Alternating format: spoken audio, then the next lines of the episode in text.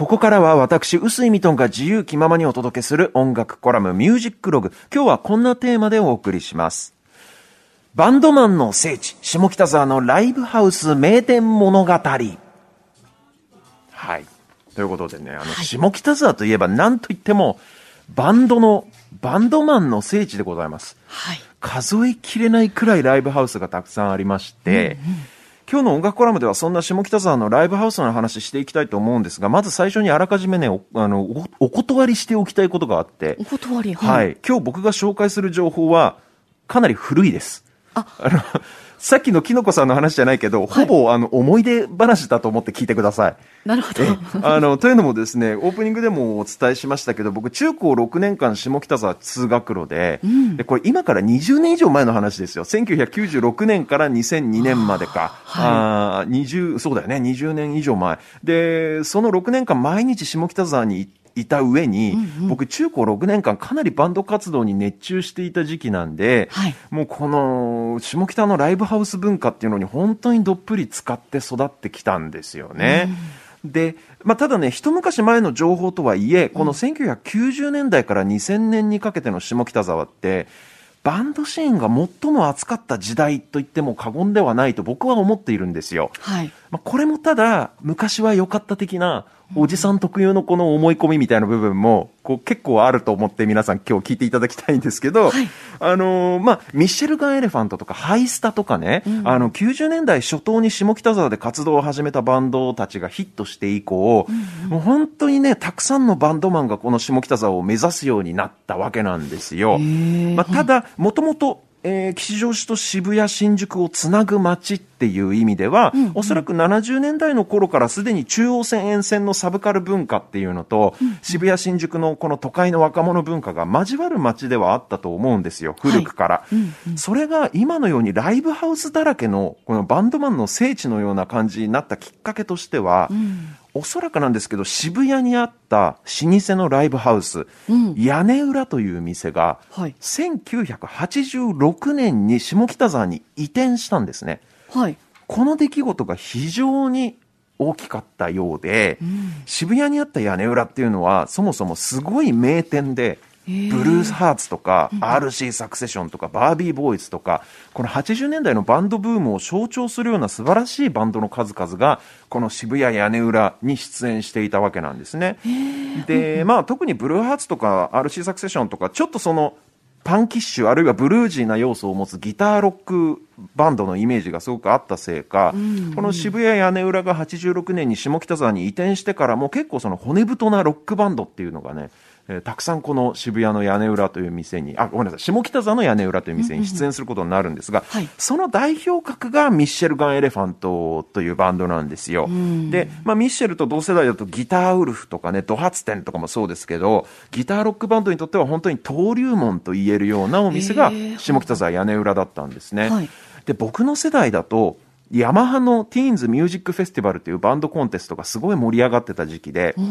その決勝戦で僕がコテンパンに打ち負かされたテルルっていうバンドがいまして超うまいバンドだったんですけど、はいちょっとブランキー・ジェット・シティっぽいロックバンドというか、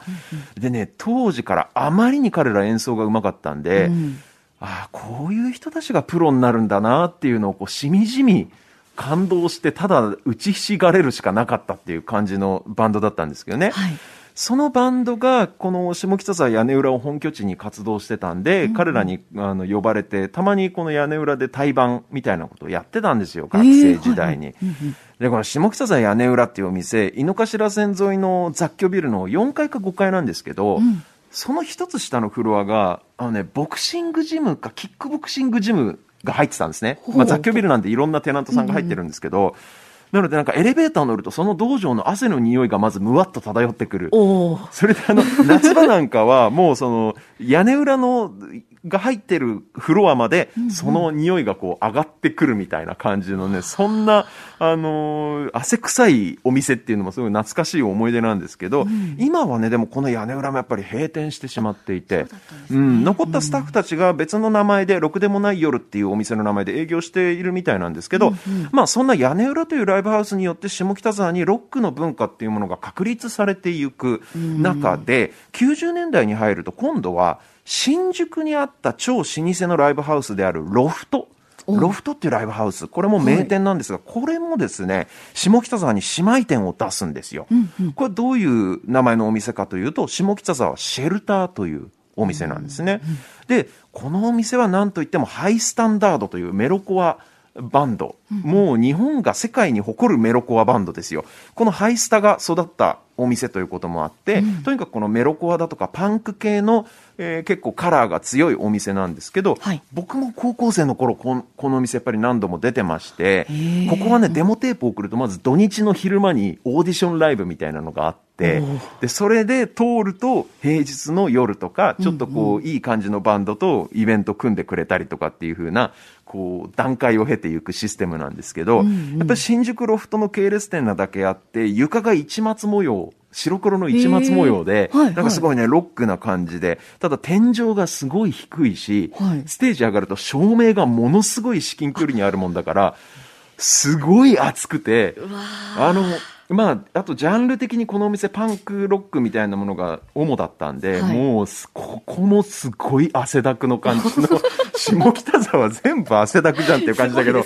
本当にね汗臭い感じのお店だったんですよね。でこのシェルターという小屋がねそのオープンしてから数年後の確か94年だと思うんですけど、うん UK プロジェクトというインディーレーベルがありまして、レコード会社なんですけど、はい、これがね、クラブ Q というお店をオープンさせるんですね。はい、で、この UK プロジェクトっていうレコード会社はその名の通り、もともとはそのブリッドポップというか、90年代初初頭の UK ロックの流れを組むレーベル、まあイギリスのロックの流れを組むレーベルなんで、うんうんそれまでとにかくその汗臭い感じのロックとかパンクしかなかったこの下北沢という街に、はい、なんかこうちょっとイギリスの新しい風をこう吹き吹き込んだんですよね。この UK プロジェクトが下北沢に入ってきたことによって、はい、でしかもこの UK プロジェクトというレーベルは実はクラブ Q 以外にも下北沢の音楽シーンを象徴するとある名店を生み出します。このお店は何かというと、実はライブハウスではなくて、はい、CD ショップなんですけど、まあ、レコード屋さんというか、はいはい、ハイラインレコードという、主に自主制作版を扱うレコード屋さんなんですね。うん、で、これどんなお店かというと、あのまだデビューしてないバンドが自主制作で作ったデモテープを委託販売で置かしてくれる店だったんですよ。で自分たちでこうコメントカードとかを書いて、はい、お店に置いてくれる。でそういうバンドとか好きなお客さんがそのお店に来て、えー、いろいろ視聴とかして買っていってもらえるっていう自分の音楽を紹介できるお店だったんですね、はいはい、特に僕の学生時代ももう都内でバンドやってたらこのハイラインレコードにデモテープを置いてもらうっていうのが、うん、一種のステータスみたいな感じだったんですよ。でこのハイラインレコードでデモテープが売れに売れて、うん、お店側がわざわざ独自レーベルを立ち上げてデビューさせたというバンドが、はい、かのバンプオブチキンです。バンプはこの店でテープが超売れたんです。で業界内で話題騒然になってデビューしたバンドなんですよ、バンプっていうのは。そうなんです。で、彼らはね、あの、地元が千葉なんですよ。はい、なので、本当に初期の下積み時代っていうのは千葉の、その、ライブハウスのシーンでずっと活躍してたんで、はいなんていうかまあ、下北沢で純粋培養されたみたいな感じのバンドではないんです。千葉であくまでも結構ある程度活動の、なんていうのかな、基盤を作った上で、下北沢に進出してきたんで、ただ、はい、やっぱりその下北のバンド文化の象徴的なスポットであるハイラインレコードから火がついたっていう意味で、はい。うん、やっぱりね、彼らは下北系ギターロックのある意味究極の到達点というか、もう下北の80年代の屋根裏移転から始まる下北沢のギターロックのの、本当に熟しきった果実っていうのがバンプオブチキンだったのかなと。でね、ちなみにバンプオブチキンがデビュー前の下北沢時代によくやっていた箱っていうのが、はい、この実は今日紹介しきれなかった老舗があと2つありまして、たくさんあるんで、あの、クラブ251っていうお店と、はい、それと去年ね、惜しくも閉店してしまったガレージというお店なんですね。で、クラブ251とガレージ、うんうん、これ2つともやっぱ90年代初頭半ばくらいにオープンしたお店で、本当下北沢を代表するお店なんですけど、この2つでよくバンプがライブデビュー前してたんですよね。そうだったうん、その当時からやっぱすごい動員もすごかったみたいだし、業界内でめちゃくちゃ話題になってた。でね、なんか僕が中学生の頃からもうずっと僕自身売れないバンドマンとして、ん。いろんなバンドが生まれては消えを繰り返す様を20年以上にわたってただただこう、現場でぼーっと眺めてきた身として思うのは、はいなんかこの下北沢でライブをこうガンガンやってたバンドで、例えばバンプオブチキンとか、うん。アジアンカンフージェネレーションとか、まあフジファブリックもそうですよ、すね。下北出身なんで、彼らみたいには、大ヒットはしなかったけど、でもすごいかっこよかったバンドとか、さっき言ったテルルとかもそうですけど、信じられないくらい演奏が凄まじかったバンドって本当にたくさんあって、はい。なんかそのお茶の間の音楽番組で流れる音楽以外にも本当に素晴らしいバンドってたくさんいるんですよね。なのでまあこのコロナ禍で大打撃をね、ライブハウスどこも受けてると思うのではい、まあこのコロナ禍ちょっと落ち着いたらぜひ皆さんにも足を運んでほしいなというふうな願いも込めての今日の音楽コラムなんですけど、はいバンプはさ、いや、バンプ聞きたい耳になってるでしょ？今、キノコさん、明らかに。何がかかるかなってモードになってるじゃん？ただ、バンプはもうサブスクでいくらでも聞けるから、せっかくなんで、さっきあの話に出出ました、あの渋谷屋根裏で僕が高校時代に対バンしていた、テルルというバンドです。彼らそのヤマハのティーンズミュージックフェスティバルの全国大会で優勝して、はい。そのまま BMG からメジャーデビューしたといううバンドなんですけれども、彼らの楽曲久々に CD 引っ張り出してきて、かけたいと思います。2007年の曲です。お聴きいただきます。テルルでスズラン。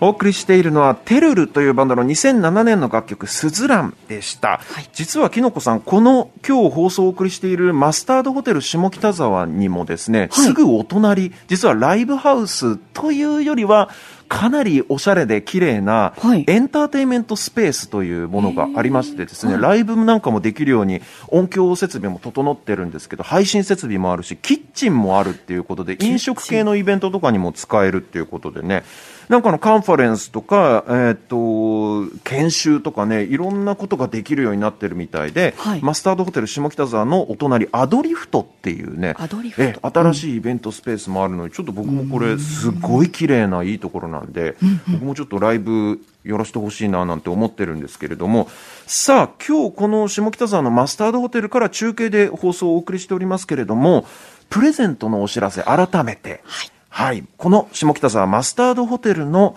2名のお部屋です。2名でお泊まりいただけるお部屋、1泊の宿泊券を10名様にプレゼントします。しかも、私、臼井ミトンが1部屋につき1枚選んだレコード付き。このレコードは、えー部屋に備えられている、えっ、と、レコードプレイヤーでももちろんお聴きいただけますし、そのままご自宅にお持ち帰りいただいて楽しんでいただけるという。しかも、このレコード一枚一枚に特別に臼井ミトン、あなたのためだけに音楽からもう取り下ろしましたので、こちらもぜひ、これホテルでしか聞けませんから。はい。もう、きのこさんはもう、もういいですみたいな感じだと思うけど。いやいやいやいやそんなことないですよそんなことないそんなことない毎週聞いてるんで、もういい、これ以上いいですって感じそんなですね。ことないです。